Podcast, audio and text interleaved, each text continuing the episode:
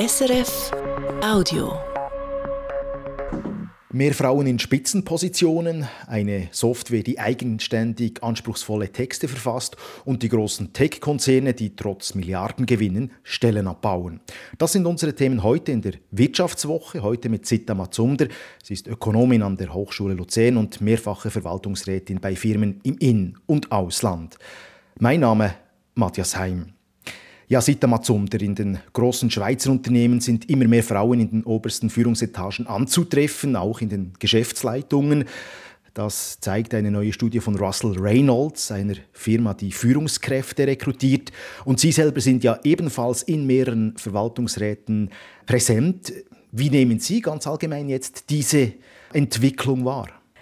Grundsätzlich, wie sie in der Studie dargestellt wird, es gibt ja mehrere solche Studien, die zum gleichen Ergebnis kommen. Das heißt, es gibt eine Zunahme, sowohl bei Geschäftsleitungen, Top-Management, wenn man so sagen darf, wie auch bei den Verwaltungsräten.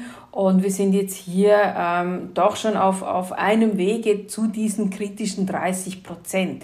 Ich glaube, das ist so eine magische Zahl, die man im, im Kopf behalten muss und das ist jetzt genderunabhängig. 30 Prozent hat man einfach gesehen, das ist so die Minoritätengrenze.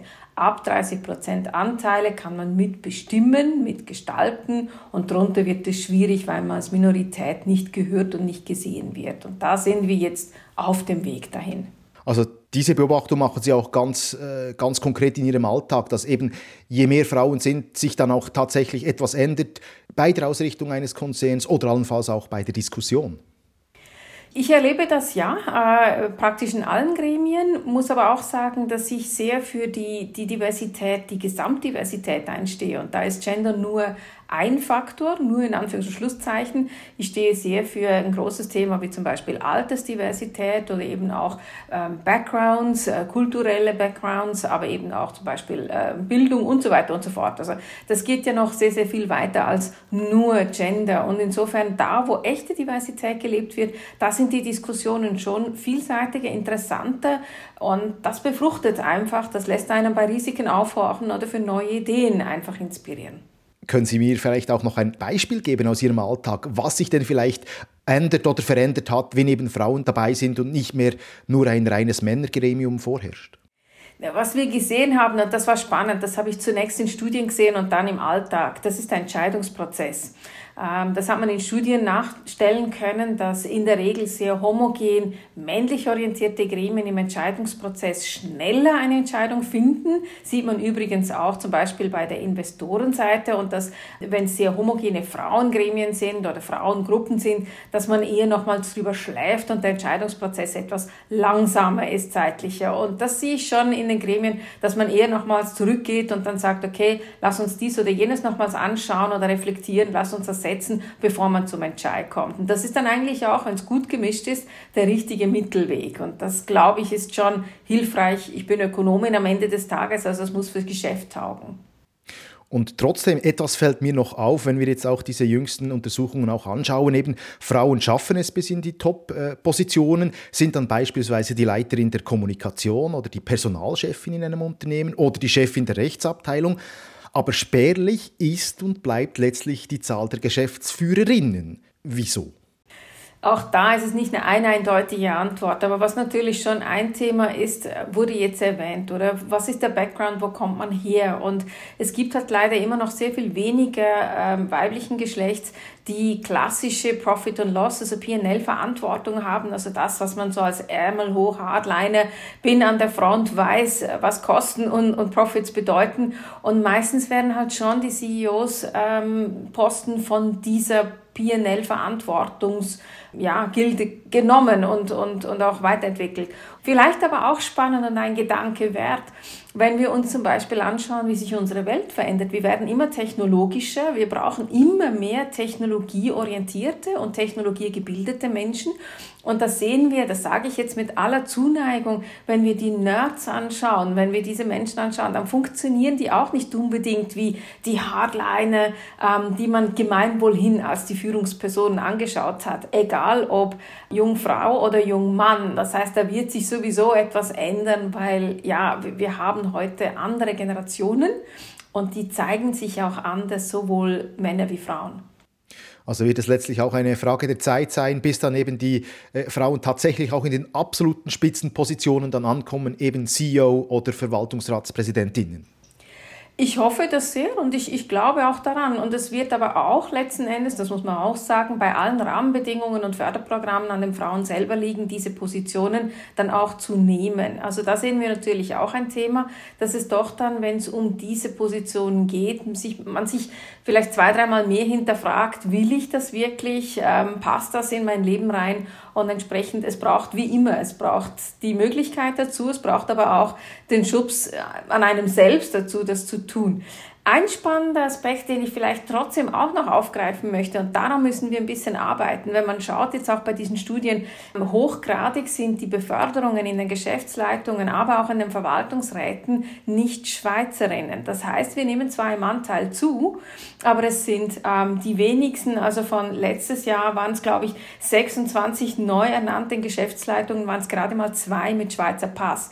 Ich habe vier Nationen Blut, deshalb kann ich da ein bisschen mitreden, ähm, aber letzten Endes, was bedeutet das? Wir haben hier noch so unconscious biases, so Stereotypen, wie funktioniert eine Schweizer Frau und wie funktioniert eine Angelsächsin oder eine Chinesin beispielsweise. Und ich glaube, da müssen wir auch noch ein bisschen ein Schüpfchen geben. Also es ist okay, wenn quasi die Amerikanerin das tut, aber es ist weniger okay, wenn die Schweizerin das tut. Nur die Schweizerin haben wir hier ausgebildet. Und ich glaube, da müssen wir dieses Investment abholen. Also ist doch noch ein Weg zu gehen, ein ordentliches Stück Weg zu gehen. Seit Amazon, da gehen wir doch jetzt von den Menschen weg hin zu einer Software.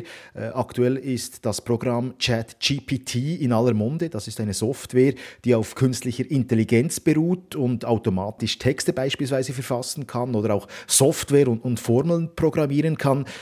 Haben Sie persönlich auch schon mit dieser Software gearbeitet? Natürlich, also ChatGTP ist im Moment ein Spielzeug und wir haben alle Spaß daran, damit rumzuprobieren und auszuprobieren und auch zu sehen, was kann es wirklich und, und wo ist es dann auch vielleicht, das sehen wir auch, wo ist es vielleicht auch auf den ersten Blick spannend und gut und wenn man dann zwischen den Zeilen schaut, was wirklich der Content ist, ist es ein bisschen seicht. Also das gibt's auch. Es gibt hervorragende Feedbacks und Resultate und es gibt ähm, solche, die wenig taugen und die eigentlich selbsterklärend sind. Was hat Sie denn besonders überzeugt? Naja, also wir haben jetzt wirklich Texte, von, die von der Sprache her, auch von der Semantik wirklich täuschend gut gemacht sind es gibt immer wieder wirklich Antworten. Also das sehen wir auch, wenn wir beispielsweise Prüfungsfragen eingehen oder ähm, beispielsweise auch wissenschaftliche Fragestellungen gibt es immer wieder Antworten, die sind exzellent, auch im Inhalt, nicht nur semantisch. Ich habe es äh, gesagt, es gibt auch andere, die eher seicht sind ähm, und, und, und wenig Content haben. Aber die, die Texte, wie sie daherkommen, sind sehr gut. Man kann Texte sich schreiben lassen, inklusive Quellangaben und so weiter. Das hatten wir so in der Qualität bisher natürlich nicht. Und jetzt sind Sie eben auch Professorin an der Hochschule in Luzern.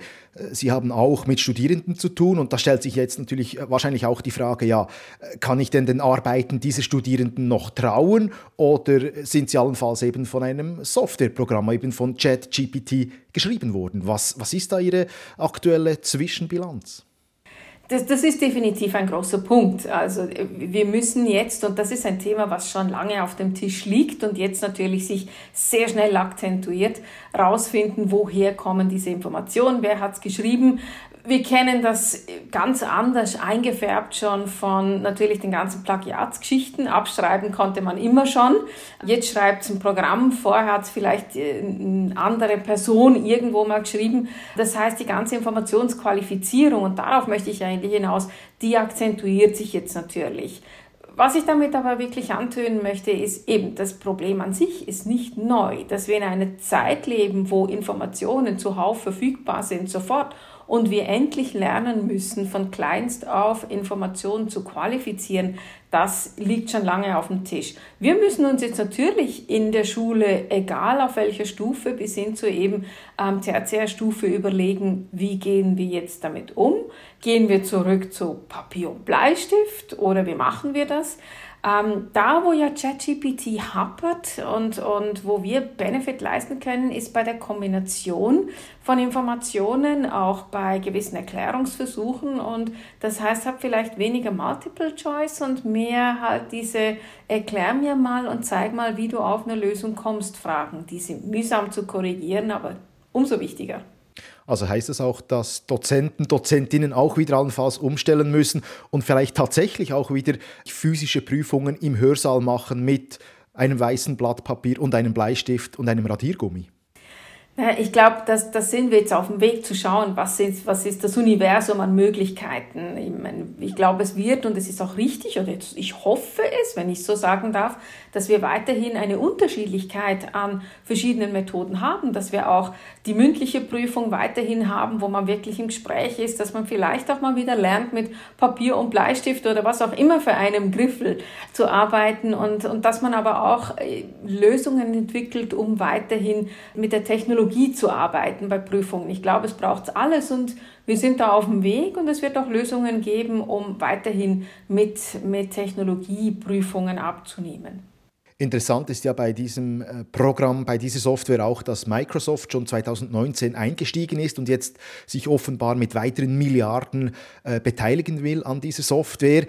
Könnte es vielleicht dereinst auf das hinauslaufen, dass, dass dieses Chat-GPT gewissermaßen einfach ein Teil der Office-Palette wird und dass wir dieses Programm dereinst so selbstverständlich nutzen, wie wir das heute mit dem Word oder auch mit dem Excel tun?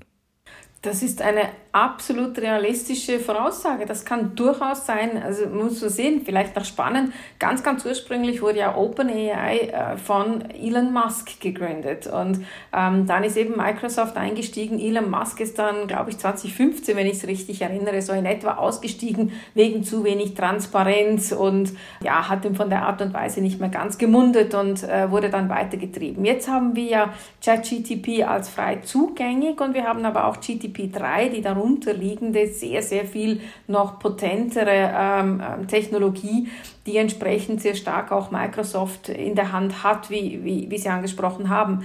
Und ich glaube schon, diese Weiterentwicklung wird kommen, dass das Alltag wird, genauso wie übrigens auch andere Tech-Konzerne, als Beispiel Google schon lange an solchen Tools arbeiten. Der schnellere ist jetzt halt ein bisschen der geschwindere. Das ist jetzt hier ähm, ChatGPT gewesen und dass wir AI oder zu Deutsch KI in unserem Alltag haben, das ist auch nichts Neues. Google selber war schon früher quasi intelligenter, selbstlernender Algorithmus oder selbstentwickelnder Algorithmus und wir haben das heute in unseren Mobile Phones drin etc. Also das wird sich so weiterentwickeln. Wenn wir gerade bei diesen Tech-Konzernen sind, dann bleiben wir gleich dort, Sita Matsunder. Diese Tech-Konzerne haben in den vergangenen Wochen auch äh, wiederholt für Schlagzeilen gesorgt. Nicht nur mit ihren Milliardengewinnen, sondern eben auch mit äh, äh, einem Stellenabbau, vor allem auch im, im größeren Stil. Milliardengewinne auf der einen Seite, Stellenabbau auf der anderen Seite. Auf den ersten Blick störend. Oder wie sehen Sie das? Ah, muss es denn immer, Frage zurück, muss es denn immer zuerst einen Verlust geben und dass man vor der Klippe steht, bevor man Dinge berichtigt? Ich glaube nicht. Also wir würden uns ja eigentlich wünschen, dass man in guten Zeiten für vielleicht engere Zeiten oder auch schwierigere Zeiten vorsorgt. Und insofern glaube ich, diese Branche, diese, diese Tech-Firmen, gerade eben jene, die Stellen abbauen. Ich spreche jetzt nicht von klassischen Silicon Valley Startups, sondern wir sprechen von diesen großen Riesen, die ja diesen Stellenabbau jetzt sich ähm, ähm, annonciert haben. Ähm, und die sind erwachsen geworden. Diese Branche ist erwachsen geworden. Wir haben immer irgendwie noch das Gefühl, es ist Silicon Valley, es ist Tüftler und so weiter. Aber die sind schon einige Dekaden jetzt auf dem Markt, die sind erwachsen geworden und die müssen jetzt auch ihre Kosten im Griff haben und entsprechend schauen, dass die Analysten, dass der Markt weiterhin traut, dass sie das Richtige tun und dass sie es richtig tun. Jetzt das Richtige tun, das tun ziemlich eigentlich alle von denen, egal ob das SAP oder IBM ist, ähm, weitere, die ja auch, die hier Stellenabbaus annonciert haben, die haben im Geschäftsmodell im Kern haben die alle irgendetwas, was bleibt. Amazon ähm, ist nicht nur Retail, sondern es ist eben auch Cloud. Das ist genauso auch bei beispielsweise ähm, ähm, SAP oder IBM der Fall. SAP will sich ähm, fokussieren. Also die haben alle irgendwo ihre Gründe und ihren Business Case, der funktioniert und der bleiben wird. Hm? Aber sie haben zum Teil vielleicht auch Dinge getan, die einfach so auf der Seite nett waren, die vielleicht nicht so einträglich sind. Man hatte auch in der Pandemie natürlich einen Riesenhoch. Dann rekrutiert man Leute, die Party ist am Laufen und jetzt merkt man, okay, jetzt müssen wir vielleicht die Kosten mal wieder anschauen, damit der Markt uns wohlgesonnen bleibt. Und das trotz Milliardengewinnen, ja. Also eine gewisse Entzauberung oder vielleicht Normalisierung dieser Überflieger, dieser Tech-Konzerne. Ja, also ich glaube, das ist wirklich, sie sind erwachsen geworden, sie müssen dem Markt irgendwo auch gehorchen, wenn man so will, weil wir erinnern uns zurück ähm, zu Beginn diese Branche, die wurde einfach bejubelt, egal was man getan hat. Man hat es quasi wenig verstanden oder gar nicht, aber es war alles super. Es war quasi alles Gold und ähm, dem hat man ge geglaubt und getraut und das war gut. Heute ist es nicht mehr so. Man glaubt und traut nicht einfach, auch diesen Tech-Konzernen nicht. Man schaut hin und wenn man da Dinge tut auf die falsche Weise oder die falschen Dinge, dann kostet das und dann kommt das in Aktienkursen zurück und eben auch in Kunden, die abspringen und der ganze Rattenschwanz, der da folgt. Und dieser äh, Stellenabbau trifft jetzt vor allem die USA, aber natürlich nicht nur. Und eben trotz dieser Abbauwelle in den USA läuft die Wirtschaft weiterhin gut. Äh, aufs Jahr hochgerechnet geht das Handelsministerium in den USA von einem Wachstum von 2,9 Prozent aus. Ja, sieht mal zum, die US Wirtschaft stabil. Es geht ihr offenbar besser als gedacht oder erwartet. Haben Sie eine Erklärung dafür?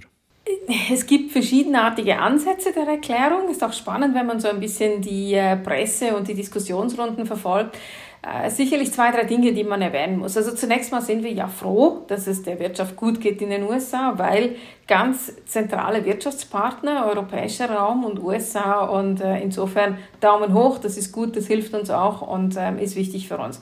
Auf der anderen Seite muss man gewisse Dinge sehen, wie beispielsweise ähm, gerade Zinserhöhungen. Man geht davon aus, dass die Federal Reserve nochmals erhöhen wird. Und Zinserhöhungen solche zeigen sich oft mit einem Verzug. Also das kann ein paar Monate dauern, bis die wirklich dann durchgreifen und auch in den Effekten durchschlagen. Das heißt, wir wissen noch nicht genau, auch die letzten Zinserhöhungen, was das alles für den Markt bedeuten kann.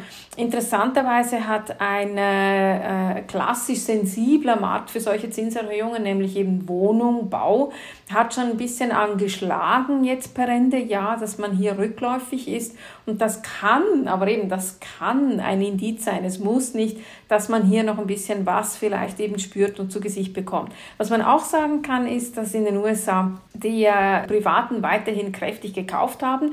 Die machen von diesem Wirtschaftswachstum sehr, sehr viel aus. Die haben auch weiterhin eingekauft und Geld ausgegeben, wo das Ersparte der Covid-Zeit, der Pandemie schon lange aufgebraucht war und haben das auf die Kreditkarten getan. Kann man nachweisen. Wird dann auch spannend sein, was das vielleicht mal irgendwann noch ähm, zum Vorschein bringen kann, weil zu viel Kredite dann irgendwann nicht mehr bezahlt werden kann. Das ist dann wieder eine andere Ecke, die potenziell risikoreich ist. Aber das sind so Treiber, weshalb dass man sich im Moment sehr gut hält. Wir hoffen natürlich, dass durch gute Zinsentscheide und entsprechend, man hat ja immer auch noch Stützungsprogramme, dass man hier sich durch äh, ohne Rezession idealerweise durchkommen kann. Aber ich würde gar nichts in Stein meißeln. Also es ist volatil und es bleibt spannend. Und wir werden es natürlich auch bei uns in der Wirtschaftswoche weiter intensiv begleiten und mitverfolgen. Sita Matzumder, ganz herzlichen Dank für das Gespräch. Das war die Wirtschaftswoche mit der Ökonomin Sita Matzumder. Diese Sendung und alle anderen Ausgaben können Sie jederzeit auch nachhören unter srf.ch/audio. Am Mikrofon war Matthias Heim. Das war ein Podcast von SRF.